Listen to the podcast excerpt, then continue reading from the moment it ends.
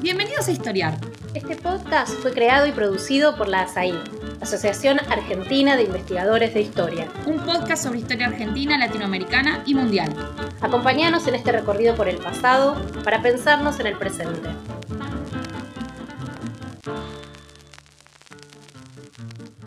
Hola, bienvenidas y bienvenidos a Historiar. Soy Lila Caimari y hoy vamos a hablar de la ciudad latinoamericana. Vamos a hacerlo a propósito de un libro publicado muy recientemente, La ciudad latinoamericana, una figura de la imaginación social del siglo XX, publicado por siglo XXI. Es un libro muy esperado, fruto de un largo ciclo de reflexión y de investigación del autor Adrián Gorelick. Adrián es arquitecto y doctor en historia por la Universidad de Buenos Aires, es investigador principal del CONICET, profesor en la Universidad de Quilmes, a donde además ha dirigido el Centro de Historia Intelectual. Adrián tiene una trayectoria muy rica, muchos la conocemos, nos llevaría demasiado tiempo describirla, pero digamos que una parte importante de esa actividad ha transcurrido en revistas clave, por ejemplo, Punto de Vista, donde fue parte del Consejo de Dirección, y desde hace años hasta el presente en la revista Prismas, la influyente revista de historia intelectual del equipo de la Universidad de Quilmes. Eh, y Adrián es además el autor del clásico La grilla y el parque, un libro recientemente traducido al inglés, y ha sido coeditor de varias obras, entre ellas Ciudades Sudamericanas como Arenas Culturales, junto a Fernanda Peixoto, y La Argentina como Problema, junto a Carlos Altamirano, ambos publicados por siglo XXI también. Bueno, muchísimas gracias Adrián por acercarte a conversar sobre tu ciudad latinoamericana. Gracias, gracias Lila, vos. La verdad que tengo un enorme gusto en poder hablar de estas cosas. Bueno, genial. Entonces, para ir entrando en tema, yo agregaría la descripción que Adrián es además un gran historiador del reformismo urbano, ¿no? el porteño primero, latinoamericano ahora, y que en este plano La ciudad latinoamericana es un libro inusualmente amplio y ambicioso en su espectro, y me refiero al espectro geográfico, pero también al de las discusiones que aborda. Entonces, lo que vamos a hacer en el tiempo que tenemos es tocar apenas algunos núcleos. Es un libro largo y es un libro muy rico, eh, entonces haremos acá un, paseo por algunos, eh, por algunos puntos. Y me gustaría empezar por un par de preguntas generales. Eh, la primera refiere a la idea misma del libro, ¿no? a la noción de ciudad latinoamericana que subyace al recorrido, que no es, vamos a decir, primero de todo que todo a los escuchas, ¿no? La ciudad real, sino, como dice la bajada ¿no? del título, una figura de la imaginación social del siglo XX. Este objeto es una construcción tuya, ¿no es cierto? Un, como vos decís por ahí, un mosaico con muchas piezas y piezas que no encajan del todo, decís también. Y decís, el libro trata de un fenómeno fulgurante, es tu término, ¿no? Cuando la ciudad latinoamericana deviene en imán para figuras, para disciplinas e instituciones que en el mediado siglo XX, digamos grosso modo entre los años 40 y los años 70, la ponen en su centro. Entonces, ¿por qué, para empezar, digamos, por qué ocurre esto, ¿no es cierto? Y eh, ¿De qué manera detectaste vos esta convergencia para establecer las bases del proyecto?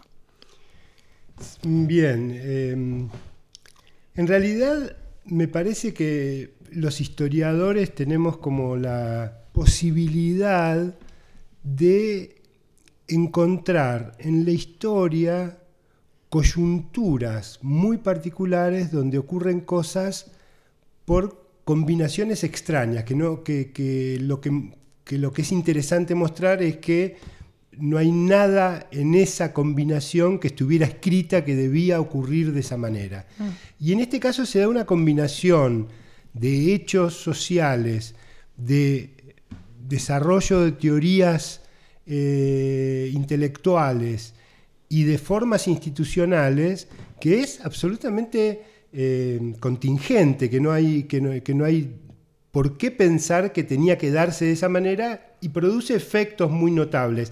La, coyuntura, la combinación que se produce en ese momento en todo el mundo, pero con características particulares en América Latina, es que hay una realidad sociourbana de grandes migraciones del campo a la ciudad. Esto ocurre en la década, finales de la década del 30 y la década de 1940, en toda América Latina, en toda África, en Asia. Entonces es un, un gran problema estas migraciones enormes que comienzan a poblar ciudades que no están preparadas para recibirlas. Y esto coincide con un momento muy particular de la teoría social, el funcionalismo por un lado, la teoría de la modernización, por otro lado, matrices fuertemente norteamericanas, que venían incubándose. Uno puede pensar que la teoría social que se formula bajo este nombre muy reductivo de funcionalismo, en realidad viene amasándose desde el comienzo del siglo XX en la Escuela de Chicago, en un montón de lugares. La teoría social norteamericana tiene una, una energía, un dinamismo en la primera mitad del siglo XX extraordinaria y esta teoría social descubre que la ciudad puede ser un motor de qué? De el ingreso de estos países a un modelo de modernidad que tiene como modelo eh, eh, lo que ocurrió en Europa en los cinco siglos anteriores. ¿no? Esta es la famosa eh, transformación de la idea de modernidad de Max Weber, que analizó la transformación europea como una conjunción de elementos que tuvieron que ver con el desarrollo de las ciudades, con el desarrollo de sistemas políticos centralizados, con el desarrollo de burocracias estatales, etcétera, pero que en lugar de verlo con la perspectiva histórica, con lo que veía Max Weber como algo que ocurrió en un lugar específico, en un momento específico, la teoría social imagina que esto puede activarse a través de ciudades que en realidad no forman parte ni de sistemas políticos fuertemente centralizados, ni de, perdón, me estaba olvidando la otra cuestión, de procesos industriales altamente avanzados, etc. Y esta es la, de alguna manera, distorsión que produce, esto está muy eh, trabajado, la idea de modernización frente a la idea de modernidad. Modernización como un proceso que se puede implantar ex novo desde afuera de una sociedad, ya no la modernización como un proceso que una propia sociedad se da a sí misma, sino como algo que se puede implantar. Y la ciudad como el dispositivo capaz de conseguirlo. Entonces, tenemos por un lado que estas ciudades están creciendo, que hay una teoría social que le comienza a asignar un lugar nuevo a, la ciudad en estos procesos que se desean de modernización, de desarrollo, y por otro lado, nuevas formas institucionales en que se da la investigación. Y esto también es un fenómeno del impacto norteamericano de la posguerra que va a tener en Europa y en todo el mundo, una, que va a generar una transformación muy grande de cómo se investiga. Lo que hoy nosotros como investigadores damos por absolutamente natural, escribimos papers, buscamos mm. fondos para financiarnos, armamos equipos interdisciplinarios, etcétera, eso es un invento, eso es un invento que viene de la Academia Norteamericana y que se universaliza en la segunda posguerra. Entonces, todo esto junto genera una suerte de escenario en el que América Latina cumple un papel muy particular, ¿Por qué? Porque frente a las ciudades africanas o frente a las ciudades asiáticas, por supuesto, en Asia nació la ciudad, por lo tanto hay ciudades de larguísima duración, pero América Latina, desde su propia creación como continente, se creó a través de la ciudad y de una ciudad muy particular, de una ciudad moderna. Entonces, América Latina tiene eh, ciudades, en realidad se constituye a través de una red de ciudades, que vienen con un plan urbano de también cuatro siglos, ¿no? Entonces, eso hace que la ciudad latinoamericana, para la teoría social de origen norteamericano, sea como una ciudad que está más cerca del polo moderno que del polo tradicional. Sea una ciudad que sea que tal vez fuere más fácil, de alguna manera, incorporar en este proceso de la modernidad y por eso genera tanto interés en la teoría internacional la ciudad latinoamericana es en estos años un imán para mucha teoría social que se está generando en todo el mundo. Sí. Eso es, eh, bueno, vamos a ir entrando en algunos de los, estos elementos, pero esos efectivamente son como los grandes eh, materia prima de todo el, universo que, activa el libro, ¿no? Em, antes, pero antes de entrar en alguno de, acercar la lente, eh, yo diría, para decirlo de manera también muy, muy de, trazo grueso, el, el, arco que recorre el libro eh, va del, optimismo reformista, New Deal, desarrollismo, etcétera, a eh, la frustración y luego la radicalización de los 70, cuando se empieza a reiterar que nada, ninguno de estos cambios son posibles si las bases eh, productivas y distributivas de la sociedad no lo son, etcétera. Eh, y es, pero ese recorrido en el libro, ¿no? Que, eh, ese, ese, arco que arma el libro, que es muy detallado, y ahora vamos a entrar un poco en eso, está muy tramado de tensiones y de paradojas. Yo creo que es un libro mm. que prolifera en paradojas, en, sorpresas, en malentendidos, en destiempos. Hay una demora en, en, esas, eh, en esos hiatos, ¿no? Y yo en estos énfasis veo una voluntad de revisar visiones instaladas sobre estos, sobre estos procesos. ¿no? Entonces, ¿a vos por qué te parece que este prisma podía ayudar a repensar estos grandes problemas o algunas de las ideas, digamos, que estaban instaladas sobre estas distintas etapas? Sí, sí, e, es tal cual. Y, yo creo que em, tal vez está un poco, un poco exagerada la presencia de las paradojas, pero yo creo que la paradoja tiene todo que ver con esta idea de coyuntura y con esta idea de combinaciones eh, de, procesos contingentes, digamos, ¿no? Y, entonces muchos de ellos generan justamente paradojas porque no fueron pensados para coordinarse armónicamente, ¿no? Yo creo que desde el punto de vista, desde la larga duración en que vos lo planteás, yo creo que los fenómenos que yo analizo, que son los fenómenos que tienen que ver con el pensamiento sobre la ciudad y con las transformaciones de las ciudades, eh, generan dos escenarios que varían bastante lo que normalmente se entiende por todo este periodo cuando uno lee historia política, historia de la teoría social. la primera cuestión es que en general lo que yo veo como un ciclo que va de ese optimismo a otro optimismo, porque en realidad eh, la revolución es hiperoptimista, pero ya no pone en la ciudad la base de su optimismo. La ciudad se convierte en la traba para el desarrollo y ya no en la palanca del desarrollo. La ciudad capitalista, la ciudad, eh, la ciudad dependiente, como se va a empezar a llamar eh, a través de figuras como Aníbal Quijano, como Manuel Castells, etc. ¿no? Pero entonces, lo primero que, veo es que eso es un ciclo, ¿por qué? Porque ambos momentos, que suelen ser tratados diferentes en la literatura, en la historiografía, en realidad en el tema urbano están protagonizados por las mismas personas, por las mismas instituciones que van cambiando ellas mismas. Mm. No es que hay un grupo que son los reformistas desarrollistas y que vienen otros y que le hacen... Sí, los eh, desplazan. Eh, no, entonces son transformaciones internas que sufren estas instituciones, estas personas, estas teorías. Las teorías van cambiando, digamos, ¿no? Entonces, eso en un primer lugar. Pero en segundo lugar, lo que me parece más interesante que de alguna manera enrarece la visión de la Guerra Fría que tenemos, porque yo digo, no la cambia completamente, porque lo que yo estudio no invalida las operaciones del Departamento de Estado norteamericano, eh, el Congreso de la Libertad de la Cultura, todo eso sabemos que existe, está ahí, pero resulta que en el tema urbano, las figuras y las instituciones que vienen de Estados Unidos, América Latina, vienen de una larga tradición reformista y bastante radical.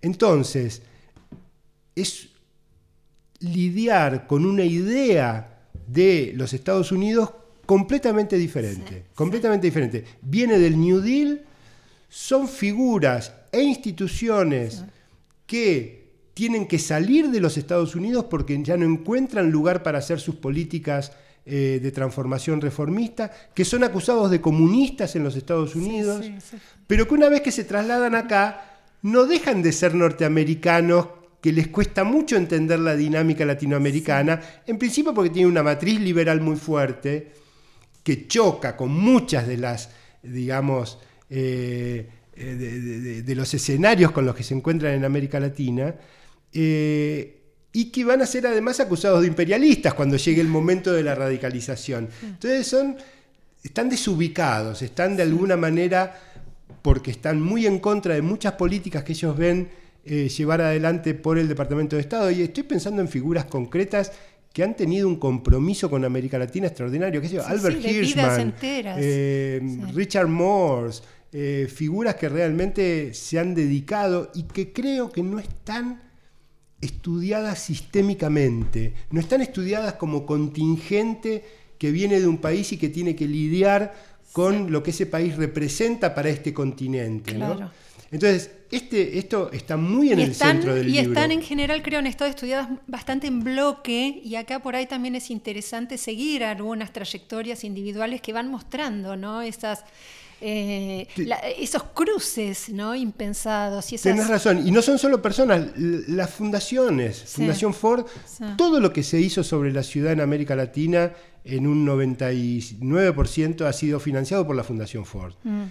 Eh, y, realmente es bastante, es bastante molesto cuando uno lee libros escritos en Estados Unidos sobre las fundaciones que, excepto que sean los libros que escriben los panegíricos, que escriben los propios oficiales, eh, oficiales, que las ven sencillamente como una, como una especie de instrumento del imperialismo norteamericano eh, y que no pueden distinguir, porque una cosa es que esas fundaciones estén habitadas por ideologías, por formas de ver el mundo, por deseos acerca de cómo el mundo debiera ser, ¿no? que tienen todo el derecho de tenerlos, y otra cosa es verlas como agentes del imperialismo que buscan, digamos, una, con una finalidad, mm. con una agenda propia distinta de la que declaran. Esto por un lado, pero por otro lado, al mismo tiempo, como bien dice en un libro sobre el comienzo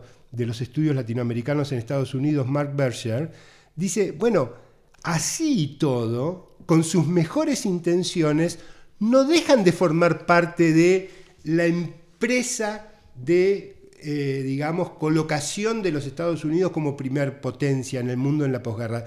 Todo esto junto hay que tenerlo al mismo tiempo, digamos. Y eso es lo que me parece que... tensa. Y, y, muestra episodios que eran imposibles de visibilizar a través de las miradas anteriores respecto de lo que puede ser la Guerra Fría, después, respecto de lo que puede ser el imperialismo y la dependencia, ¿no? Sí. Ahora, eh, ahora vamos a volver sobre algunas de estas cosas. Vamos, eh, si te parece, vamos a bajar un poco algunos de los, eh, de los escenarios y, tratar de desmenuzar y de darles carnadura, ¿no? Algunas de estas de estos problemas que, describías. Este, bueno, el libro eh, está, digamos, está organizado en tres zonas, tres grandes zonas. Una primera zona que se interesa más en los estudios etnográficos, una segunda zona que tiene más que ver con el mundo del planning y, de los, de los, organismos internacionales de planeamiento. Y una tercera zona eh, historiográfica, la ciudad latinoamericana como objeto eh, de la historia. Yo, diría, un efecto de lectura para alguien como yo, eh, profana, ¿no? Una, una, lectora argentina, es el extrañamiento, yo creo, y este enrarecimiento deliberado, me parece, vos me vas a decir, sano, sano extrañamiento, diría, que produce la lectura y que proviene también, yo creo, del descentramiento de Buenos Aires, ¿no? Es decir, es un libro eh, de historia urbana escrito y publicado en Buenos Aires que no tiene a Buenos Aires como centro absoluto, ¿no? Eso como primera cosa, ¿no? Y sobre todo, digo, es un libro que pone las discusiones teóricas habitual, que habitualmente conocemos en su versión local, porteña, eh, en contextos mucho más amplios. ¿no? Cosas tan básicas como los modos de pensar la migración campo-ciudad, que recién mencionabas, ¿no? o la villa miseria. ¿no? Entonces, en vez de partir del peronismo, digamos, hacia la conceptualización de Germani, por ejemplo, como estamos acostumbrados, el libro invierte el orden, ¿no? Y para empezar por el debate teórico de la Escuela de Chicago de los 30, de los 40, de los 50, y sigue el derrotero de esas discusiones, cómo van, eh, digamos, tomando forma en distintas ciudades, ¿no? Una de las cuales es Buenos Aires. Entonces, lo que gobierna, digamos, es más bien la, pregunta por las cuestiones teóricas, ¿no? Que lleva a México y pone a Buenos Aires en una serie junto a Lima, junto a, junto a Río, digamos, ¿qué, qué, qué podés decir de esta inversión, digamos? ¿Qué te parece a vos que esto permite ver mejor? Bueno, en principio, en principio desarma hipótesis provincianas que tenemos, por ejemplo, eh, suponer que el, descubrimiento en Buenos Aires de la Villa Miseria a partir de 1955 tiene exclusivamente que ver con la caída del peronismo. Eh, por supuesto que lo interesante es ver que eso también tiene que ver, pero eh, la hipótesis del libro es que no se podía ver antes la Villa Miseria porque no existían los instrumentos teóricos para pensarla. Se pensaba como pobreza urbana y como pobreza urbana no había manera de encararla. Y es recién a partir de los debates sobre el continuo folk urbano y la cultura de la pobreza, que provienen, como vos decías recién, de, los Estados Unidos, eh, que aparece un instrumental e instituciones dispuestas a sostener una investigación continuada con ese instrumental. Es muy interesante que Germani, y esto con, toda la buena investigación que hay sobre Germani, nunca se había puesto el acento. Germani hace sus primeras investigaciones de campo eh, investigando la Villa Miseria. Y son investigaciones que están financiadas por UNESCO en el contexto de un programa comparativo que incluye Lima, Río de Janeiro, etc. Entonces vos ahí lo, sacás a Germani de la persona que había leído el peronismo y que en función de leer el peronismo ve, y, como vos decías recién, lo colocás en una trama muy internacional que Germani mismo esto sí lo había dicho muy bien Alejandro Blanco, Germani mismo es un impulsor de que esa trama de que las sociologías nacionales se coloquen, se modernicen y se coloquen en esas tramas internacionales, y él con mucha conciencia adopta términos absolutamente de vanguardia en el pensamiento social. La sociología científica se hace científica en trabajos de campo que tienen el tema de la ciudad en su centro, mm. y él adopta figuras como proceso de urbanización. No existía ese término antes. Claro. Es un término que empieza a existir en ese momento. ¿Para qué? Para hablar de las condiciones demográficas por un lado y sociológicas por el otro de la transformación urbana en función de la modernización, que es lo que todos quieren en última instancia. Entonces esto coloca a Germani justamente en ese mapa más eh, plural y a la Villa Miseria de Buenos Aires en una posibilidad de... entre otras. Entre otras, entre otros fenómenos. No así el de, el de Río, no así el de mm. Brasil, que mm. Brasil entra en mi libro de un modo muy protagónico y al mismo tiempo siempre excepcional, por alguna razón. ¿no? Entonces yo noto que en, Río es el único lugar donde desde muy temprano, en el siglo XX, ya desde la década del 20 y el 30, la, villa, la favela es tematizada por la política, por la sociología, por la propia sociedad, de un modo completamente diferencial de lo que vamos a ver en México, en Lima, en Santiago de Chile, en Buenos Aires, que son todos contemporáneos y todos arrancan a mediados de los 50. Mm. Y no hubo peronismo en todas partes. Sí, sí. bueno, y además eh, lo que yo creo también es muy iluminador es que aparecen otros casos, ¿no? Es decir, eh, otros, otros casos como Lima, ¿no es cierto?, donde uno ve fenómenos análogos y a la vez distintos. ¿no? Y eso es muy iluminador también eh, en relación, por, por- por pura comparación, digo, por sencilla comparación, ¿no? Y, y también en esta fase aparece eh, muy fuerte la figura de estos investigadores participantes Mm. norteamericanos que, vos, eh, que vos mencionabas, ¿no? Que yo creo que es una parte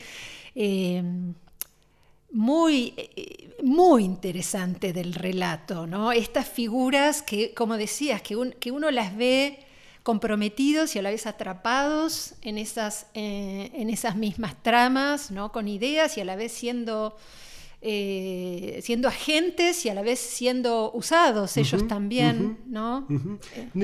Eh, A mí me dio la pista un texto muy, muy inspirador y al mismo tiempo muy extraño, muy, muy irónico, muy corrosivo, que escribe Robert Nisbet, el sociólogo liberal conservador norteamericano, pero que es el gran historiador de, la teoría social y de la sociología, una figura de, primerísimo orden, y que escribe un texto en el momento en que estalla el, escándalo del proyecto Camelot. El proyecto Camelot, les recuerdo a los oyentes, que es el modo en que el ejército de los Estados Unidos, de manera clandestina, disfraza un- una investigación sobre las condiciones de subversión en el tercer mundo, lo disfraza de proyecto académica.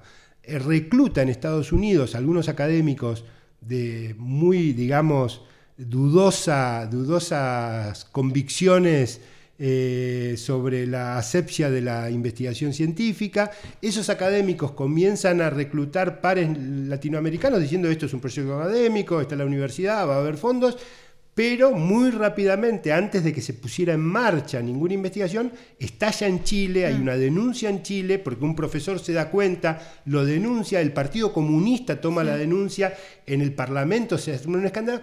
El Parlamento norteamericano con esto hace un escándalo, eh, porque, eh, digamos, está en contra de que el ejército haga esas cosas, porque tienen unas derivas totalmente imposibles de imaginar. Y hay una gran discusión, se escriben muchos textos, hay una gran discusión, y esto genera una oleada muy fuerte en América Latina de rechazos estudiantiles a cualquier financiación externa. Y eso sí. va a hacer que luego el proyecto Marginalidad de Pepe Nun tenga a todo el estudiantado en contra, etcétera. ¿no? Esto inicia Sí, un sí, ciclo. uno, uno ahí ve como todo el dominó, todas las fichas del dominó empiezan a caer. Pero entonces, en el medio de todo este debate, Nisbet escribe un artículo que a mí me, me- me encendió realmente eh, una, una luz distinta, porque el tipo dice, pero esto tiene una base teórica problemática, que es la confianza del progresismo de la Academia Norteamericana que se puede intervenir directamente en esas realidades. ¿Qué es esto de una antropología o una sociología participativa, comprometida, desde afuera, digamos, para transformar esas realidades? Ahí está, de alguna manera, el huevo de la serpiente, dice Nisbet, de estos disparates, y Nisbet dice más, dice, y lo que va a ocurrir cuando centenares de jóvenes que no tienen ya temas en Estados Unidos salgan a investigar por todo el mundo, cosa que luego podemos, podemos darle la razón. Entonces, ahí, ahí me llamó la atención y me hizo pensar que efectivamente esto de los investigadores comprometidos con su objeto no era tan normal, digamos. Nosotros somos una generación, yo soy parte de una generación que se formó naturalizando la idea de investigación, acción participativa de Falsborda, etcétera. ¿De dónde viene eso? Y la idea era que venía de una suerte de compromiso latinoamericano, Paulo Freire, Sí. compromiso latinoamericano en contra de las teorías que eh, alejan al investigador de su objeto, que toman a, los sujetos como eh, de alguna manera objetos a ser analizados, etcétera. Pero en realidad hay una generación de investigadores norteamericanos que muy temprano propone exactamente lo mismo. Entonces yo me encontré con que experiencias donde el reformismo latinoamericano justamente ponía a punto estos instrumentos como el Centro Interamericano de Vivienda de, Colombia, de Bogotá, habían sido precedidas por experiencias como una investigación de la Universidad de Cornell, el proyecto Vicos en Perú, donde el grupo norteamericano prácticamente hizo una reforma, pactó con el gobierno era una reforma agraria desde arriba, ¿no? Entonces, y que los términos son exactamente iguales, es justamente investigación participativa, investigación que se comprometa con su objeto. Entonces, esto arma nuevamente una trama con la teoría social norteamericana totalmente diferente de la que estamos acostumbrados a ver. Eso, eso es, yo creo que es una de las cosas más interesantes que trae, que trae el libro. Eh, bueno, vamos a hacer una pequeña pausa y continuamos en un, en un momento. Este es el podcast de ASAIG, la Asociación Argentina de Investigadores en Historia. Te invitamos a asociarte y a seguirnos en las redes, en Twitter, en Facebook e Instagram. Toda la información sobre la asociación la puedes encontrar en nuestra página asaig.org.ar.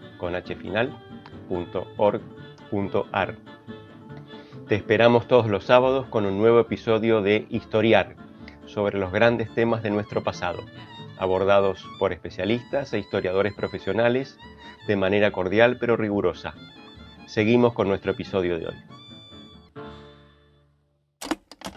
Entonces, recién mencionabas el escándalo Camelot en Santiago de Chile, eh, que es una ciudad que tiene un lugar estelar en el libro. ¿Por qué es Santiago de Chile tan importante en este mapa?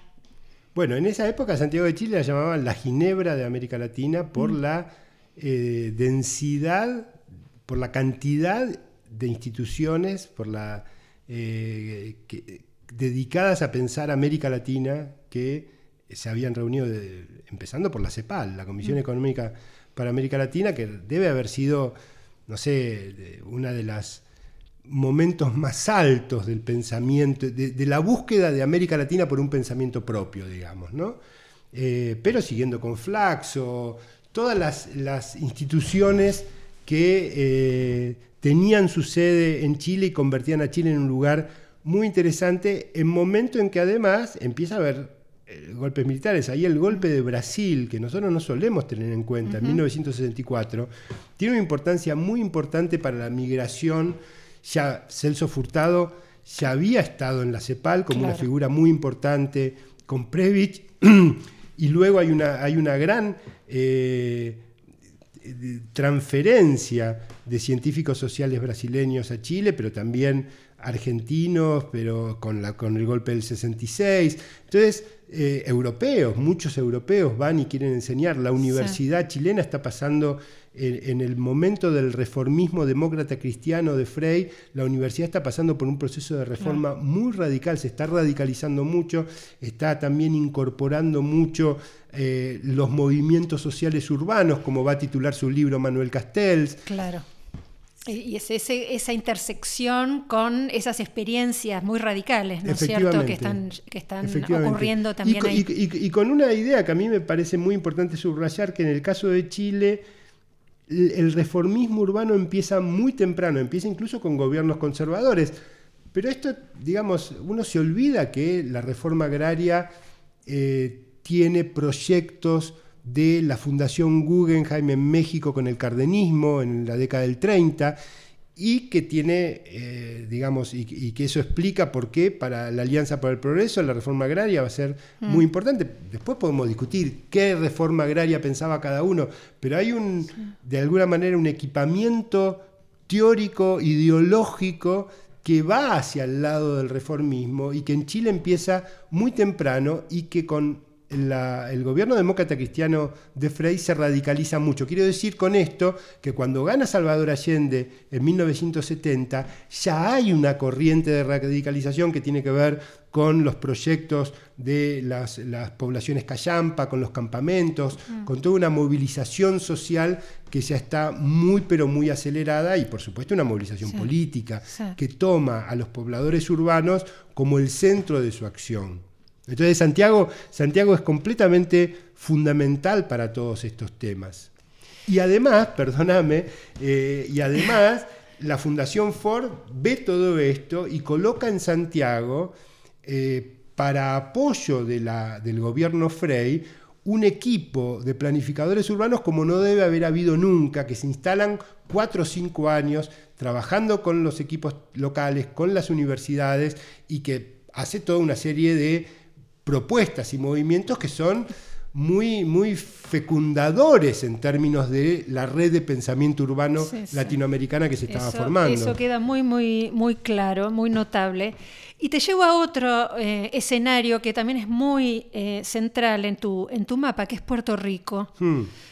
Por razones muy distintas. ¿Por qué Puerto Rico ocupa un lugar tan importante en la arquitectura, digamos, del, del libro? Porque Puerto Rico fue... Porque uno diría, discúlpame, uno diría ciudad menos esperada, ¿no? Que Santiago. Sí, sí, claro. Eh, y no es tanto la ciudad en sí como el lugar que ocupó en la construcción de una trama panamericana de reforma eh, de la ciudad y del pensamiento urbano. Y esto es algo que a mí me parece bien importante eh, yo digo a veces que si alguna originalidad tiene el modo en que el libro piensa América Latina es que debe ser la única vez que un libro que busca hacer una historia de América Latina coloca a Puerto Rico en el centro, digamos. ¿no? Y esto tiene que ver con el descubrimiento de la gran importancia que Puerto Rico tuvo en esta red panamericana y al mismo tiempo una importancia retaseada por los Estados Unidos, que siempre tuvo una enorme dificultad para pensar Puerto Rico porque nunca pudo pensarse a sí mismo como un país imperialista y a Puerto Rico como colonia, digamos, pero también América Latina, una gran dificultad de pensar a Puerto Rico que se sigue definiendo como parte de América Latina. Uno podría decir, ¿por qué mm. Texas no se define como parte de América Latina y Puerto Rico sí? ¿No? Que es un estado norteamericano desde hace eh, más de 100 años. Eh, Puerto Rico se sigue definiendo como parte de América Latina, pero América Latina lo ve como, digamos, eh, la, marca eh, absolutamente material del colonialismo y del imperialismo y no puede pensar entonces los procesos que se dan ahí. Y ahí, en los años 40 y 50, se dio una experiencia de reforma urbana de las más radicales del mundo.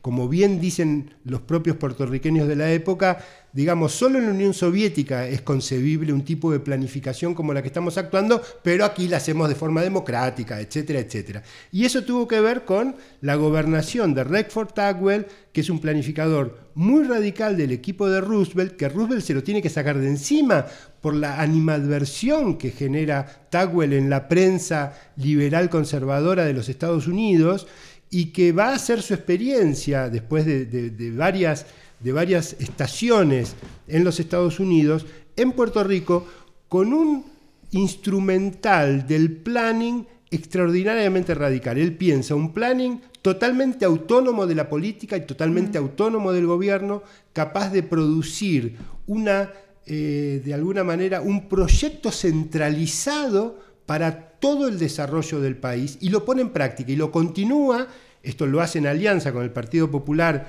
de Luis Muñoz Marín y lo continúan las gobernaciones de Luis Muñoz Marín. Quiere decir que durante 25 años Puerto Rico es una especie de vitrina de eh, la planificación más avanzada a nivel mundial y ahí están los jóvenes norteamericanos que ah. atraídos por esa experiencia van a formarse a la Universidad de Puerto Rico eh, y están los jóvenes latinoamericanos que también ahí entran en contacto con esa trama panamericana que no solo es de personas, sino que es también de instituciones, porque de Puerto Rico surge el Centro Interamericano de Vivienda y la Sociedad Interamericana de Planificación. Entonces Puerto Rico es completamente definitoria de este primer momento reformista que va, digamos, desde... Eh, la década del 40 hasta mediados de los 60. Ok. A ver, hablabas de de vecindades inesperadas, de cruces inesperados. Algo que me sorprendió mucho eh, también en el libro es la relevancia del catolicismo a lo mm. largo del, camino. La figura del padre Lebré que aparece reiteradas veces junto a cientistas sociales, a planificadores, etc. Y la cantidad de ejemplos que aparecen de convergencias o trasvases ideológicos, desarrollistas, marxistas, católicos, etc. Es decir, estas posturas en contextos que son a veces polarizados, no siempre, pero a veces sí, ¿no es cierto? Cierta, no diría indeterminación, pero ciertas posibilidades de movimiento en contextos que uno siempre ha pensado como contextos de polarización muy grande, ya en los 70 estoy pensando, ¿no? Eh, y esta decisión de buscar también indicios de esos efectos por fuera de Cuba, ¿no? Eh, y, en ese sentido yo sí pensaba el libro como una intervención fuerte en el marco de la historia de la Guerra Fría. ¿no?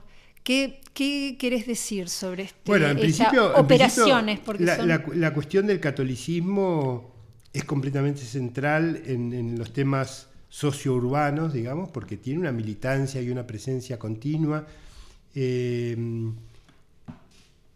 en, las investigaciones institucionales más generales, yo me apoyé mucho en investigaciones muy buenas de, Fernanda Beigel sobre, tiene un libro que se llama Operación Santiago, que es muy interesante respecto del catolicismo internacional operando desde Santiago de Chile, en investigaciones hechas en Brasil sobre el padre Lebré. Mm. El padre Lebré crea economía y humanismo a comienzos de los 40 en la Francia de Vichy y exporta a América Latina, sobre todo en Brasil y en Colombia, con intervenciones muy, pero muy importantes. En, Brasil, eh, digamos, planifica grandes represas, grandes intervenciones territoriales. O sea, es una figura que está muy comprometida también con el debate técnico y con el debate social. Eh, hace la gran investigación sobre la Villa Miseria en Río de Janeiro, etc. Entonces el catolicismo está muy, pero muy inserto y de alguna manera yo veo que por más que la contaminación con el marxismo es muy fuerte, genera como una vía de acción diferencial y me sorprendo al encontrar que la gran mayoría de los planificadores de la primera generación, Jorge Riquerdoy en Argentina, Guillermo Geise en, en Chile, Juan Pablo Terra en Uruguay, son todos demócratas cristianos. Digamos, ahí hay una matriz reformista cristiana, católica, humanista, que, que, en los temas sociourbanos, por el compromiso con los pobres, por la vinculación con la Villa Miseria, etc., va a tener una presencia muy decisiva. La otra cuestión se vincula con esto, pero tiene su propia autonomía y tiene que ver con el descubrimiento en las fuentes de que Cuba no está presente durante toda la década del 60 en los debates urbanos, a pesar de la radicalización, de un modo completamente diferente como va a tener en el debate intelectual. Si en el debate intelectual durante toda la década del 60 Cuba es el gran faro y al mismo tiempo el gran árbitro, como se ve en ese libro magnífico de Claudia Hillman, eh, entre, la, pluma, y, el fusil, si Cuba tiene ese rol para el debate intelectual, en esta parcela de debate, que también es intelectual, porque los planificadores, los sociólogos se consideraban intelectuales y también miraban a Cuba, al mismo tiempo Cuba no ofrece las soluciones que todavía ellos van a seguir viendo en el reformismo hasta fin de la década del 60. Mm. Va a ser con la caída de Allende en Chile sobre todo, cuando de alguna manera se termina de admitir que dentro del sistema capitalista no hay reforma posible en términos urbanos y ahí comienza a tener una mayor presencia la reforma urbana cubana que había empezado más de 10 años antes, pero que no ofrecía ninguna novedad ni teórica ni técnica, simplemente la novedad política que un Estado fuerte se hace dueño de todo el suelo y hace con la población lo que quiere. Manda a vivir a la gente donde, donde cree que es mejor, etc. Es decir, que tiene un control del territorio que obviamente los países capitalistas no pueden tener de ninguna manera. Pero lo que piensa la reforma urbana cubana es muy parecido a lo que pensaba la reforma urbana de matriz anglosajona que circulaba por América Latina. Claro, claro. Eh, bueno, a ver, es todo este gran recorrido que hace el libro. En, este gran recorrido, más bien, eh, los historiadores están ausentes, eh, hasta llegar eh, al, último tramo del libro. Y el libro, sin embargo, cierra con por la historia. Sale por la historia y por eh, el descubrimiento de la ciudad como objeto de indagación y de reflexión eh, de historiadores o de críticos literarios, digamos. ¿Por qué esta? ¿Cómo, cómo podés eh, explicar esta articulación final del libro? Em, porque me parece que es la historia la que termina organizando de un modo más abarcante la propia idea de ciudad latinoamericana. Entonces, está en el final no porque sea lo último, sino porque sea lo que da la visión más comprensiva. Mm. Y ahí tiene una importancia fundamental las tres figuras que yo tomo, que son tres figuras que van como tomando el tema urbano, que muestran la pregnancia del tema urbano en este periodo y que lo van tomando a medida que avanza el periodo. El primero es Richard Morse, que comienza muy temprano proponiéndose la tarea de darle un fundamento histórico teórico a la ciudad latinoamericana y criticando justamente a los planificadores por tener esa visión tan pragmática y por no preocuparse por tratar de dar estos, estos fundamentos, y entonces él se pone a trabajar en esos fundamentos y siempre con una distancia eh, un poco corrosiva respecto de la ingenuidad primero de la planificación reformista y luego de las críticas revolucionarias. Él siempre está, digamos, de alguna manera tomando la distancia del que ve las cosas en la larguísima duración y que por lo tanto ve estos afanes humanos con mucho cariño y al mismo tiempo con mucha ironía y con mucha conciencia de su difícil efectividad, ¿no? Entonces está Richard Morse, que es un gran historiador latinoamericanista norteamericano, Inmediatamente José Luis Romero ya en los 60 comienza a escribir sobre las ciudades y escribe el único gran libro sobre las ciudades en América Latina, que es justamente eh, Las ciudades y las ideas.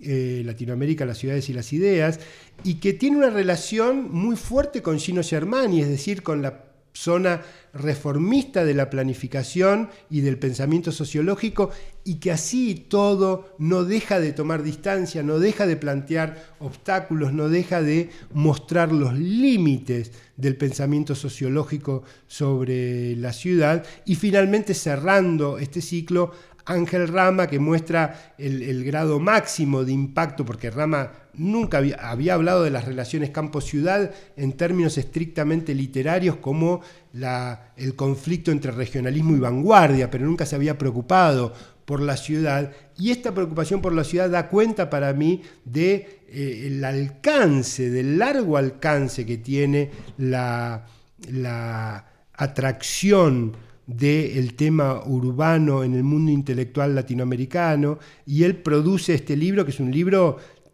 muy crítico del rol de la ciudad en la larguísima duración, pero que termina abonando también esta idea de ciudad latinoamericana ya casi postreramente, porque ya es cuando las grandes expectativas revolucionarias también habían caído y la ciudad desaparece de alguna manera del centro de la escena. Claro, claro. Em, bueno, lamentablemente, Adrián, tenemos que ir cerrando. Podríamos hablar Podríamos hablar horas.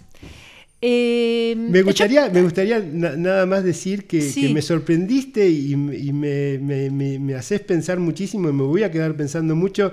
Yo mismo no había puesto los dos libros en relación con la idea de reformismo urbano Ah. y me parece que tenés toda la razón Ah. y, y esto me va a dar bastante Bueno. para pensar. Bueno, genial. Eh, y hay algo eh, que yo también quería cerrar eh, refiriendo un poco a la escala ¿no? del libro, a su espectro tan inusualmente amplio en nuestro mundo académico. Es uno de esos libros que además no se pueden hacer con los recursos locales, que ha requerido de mucho trabajo en bibliotecas latinoamericanistas del hemisferio norte, ¿no? Entonces, eh, es- y, y a la vez vos has dicho, es un libro sobre América Latina que ha requerido de un enorme trabajo de investigación afuera, pero a la vez es un libro escrito desde Buenos Aires, ¿no? ¿Cómo se manifiesta para vos esa, esa diferencia? Y, y Sí, ¿Qué expectativa, digamos, tenés de discusión global de estas hipótesis? ¿no? Porque, dados los sesgos nacionales de nuestras academias latinoamericanas, más allá de la discusión, digamos, de las líneas generales, eh, ¿qué tipo de discusión te parece que puede generar el libro? ¿no? Más allá de las discusiones segmentadas por claro, caso, claro, ¿no? que, que cada que cada mundo historiográfico eh, o sociológico tome el caso propio, etcétera, ¿no? Y si vos lo pensás como un objeto histórico cerrado sobre sí o si, eh, si tiene reverberaciones para vos en la conversación más del presente, digamos, sobre la cuestión de los técnicos o no, digamos, Mm. ¿lo ves como un objeto histórico? Eh, puramente que se cierra el ciclo sobre sí o que tiene alguna irradiación? Preguntas abiertas, Sí, decí sí, lo que sí. quieras. Bueno, primero, primero lo de lo de Buenos Aires. O sea, eh, en el, en el Centro de Historia Intelectual en Quilmes me parece que desde hace 20 años que iniciamos los proyectos colectivos de investigación sobre América Latina y advertimos, me parece, una doble cuestión. Trabajando, armando proyectos, discutiendo con gente de Brasil, de Colombia, de Estados Unidos, de etcétera, una doble cuestión. Primero, la necesidad de tener un programa de trabajo alimentado por las preguntas que surgen localmente. Eh, Quiero decir, este es un libro que no toma los problemas que tienen los latinoamericanistas en Estados Unidos, que estarían. Criticando con toda razón del mundo, porque cada mundo académico tiene su propia agenda, tiene su propia. Estarían criticando la falta de aquí de preguntas sobre las cuestiones de género, sobre las cuestiones, miles de cosas que, que soy consciente de que no están para mí en el territorio en el que yo me muevo. Entonces, la necesidad de tener programas de trabajo alimentados localmente, pero con el esfuerzo de poder construir, conociendo la bibliografía que se produce en todas partes y por supuesto yendo a buscar las fuentes, rompiendo el provincianismo, digamos, de la bibliografía y de, de las fuentes. Pero esta doble cuestión da como resultado también una idea de América Latina y es que no hay posibilidad de tener una historia de América Latina que no sea fragmentaria, que no sea perspectívica, que no sea, digamos, desde un lado, y que el gran avance sería tener muchas historias de América Latina escritas desde los distintos lugares. Yo me doy cuenta que un brasileño preocupado por los mismos temas que me preocupo yo, armaría un mapa distinto, ni hablar un colombiano, ni hablar un mexicano. Eh, cuando vean en México este libro se van a morir, porque México tiene un lugar muy secundario Sí, sí, en el modo en que yo veo cómo se armó esa red panamericana, porque México llega después. ¿no? Entonces, un mexicano hablaría de estos temas de otra manera, y me parece que lo que tenemos que defender es la posibilidad de construir estas historias perspectívicas sin tener eh, la ambición de colocarnos en un... que eso solo lo tienen los, los los centros de estudios latinoamericanos de Estados Unidos o de Europa. Que como están afuera, creen que pueden tener una visión universal y no la tienen porque están, esas visiones que ellos dan están marcadas también por sus propias preocupaciones, por sus propios debates, etc. Entonces, de alguna manera lo que yo busco es hacer explícito eso. No podemos tener una historia de América Latina que no sea una historia construida desde lugares específicos y que se hagan cargo de esa, digamos, de ese efecto de perspectiva. Bueno, Muchísimas gracias, Adrián, por esta charla. ¿eh? Muchísimas gracias por la lectura y por, por cómo me has eh, llevado a, volver a pensar todas estas cosas. Gracias. bueno, genial. Y gracias a ustedes también por estar ahí. Los esperamos entonces la semana próxima con un nuevo episodio de Historiar. Hasta pronto.